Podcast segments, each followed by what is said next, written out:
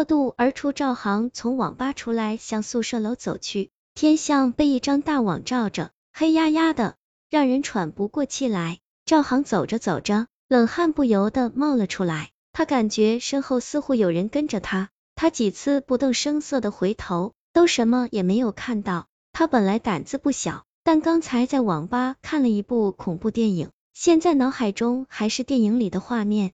所以这个时候遇到鬼片里经常出现的情节，他浑身有些发冷。就在这时，扑通一声从身后传来，赵航吓得差点跳起来，本想逃跑，但好奇心驱使他回过了头。他看到一个黑影倒在了地上，像是极其痛苦，浑身抽搐不止。赵航心砰砰直跳，咽了口唾沫，问同学：“你你怎么了？”那个人没有回答。难道他犯了疾病？这么想着，赵航慢慢的走了过去，走到跟前，他又对那个男生说了一句话，但男生依然没有抬起头。赵航慢慢的弯下腰，伸手去扶那个男生，就在他的手刚碰到男生的身上时，男生猛地抬起了头，顿时赵航吓得妈呀一声，一屁股坐在了地上，那是一张异常恐怖的脸。脸上竟然插着一块块尖石，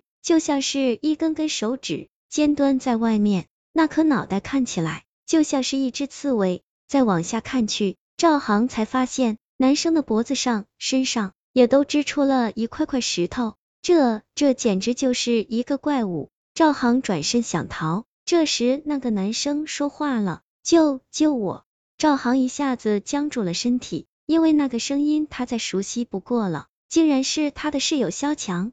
就在赵航感到心惊的时候，萧强突然坐了起来，他将身上的衣服撕开，血淋淋的身体顿时暴露在赵航的眼前。萧强伸手握住脸上的一块石头，猛地拔了出来，脸上顿时出现了一个洞，鲜血跟着喷了出来。接着，萧强又去拔另一块石头，噗噗的声音传进赵航的耳朵，赵航双腿发软。想逃根本没有力气，眼前诡异的场景让赵航反应过来，萧航一定是被鬼缠身了。终于恢复了一些力气，赵航忍无可忍，连滚带爬的逃走了。他来了，赵航一口气逃回寝室，关上门，呼哧呼哧的喘着粗气。室友苏鹏见他这副表情，问他发生了什么事。赵航平复了一下呼吸，将刚刚发生的一切讲了出来。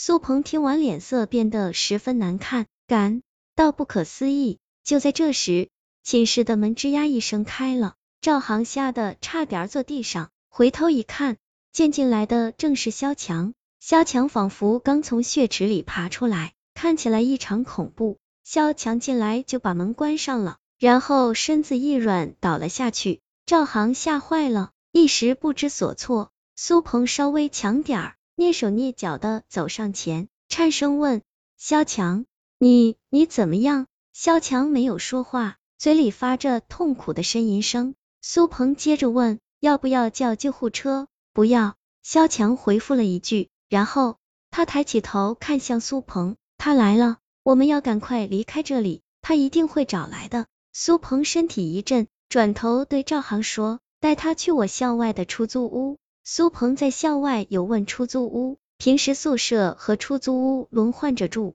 赵航不确定眼前的萧强是不是鬼，或者有没有被鬼附身，但他觉得此时的萧强不是危险的人物，于是他和苏鹏一起将萧强扶出了宿舍。路上，苏鹏让赵航去药店买了一些金疮药和纱布。来到苏鹏的出租屋，苏鹏开始给萧强上药。萧强都这样了，竟然还能活，赵航心中越来越恐惧，看着苏鹏和萧强，根本不敢上去帮忙。过了好一会儿，萧强才终于安静了下来，浑身上下缠满了纱布，像一个木乃伊。而自始至终，苏鹏都是默默的做着这些事情，并没有继续询问萧强。看来他对萧强遭此诡异之事一定有所了解。一晚上的时间很快就过去了。好在萧强一直都很正常。早上，赵航给萧强打水回来，见苏鹏趴在萧强耳边，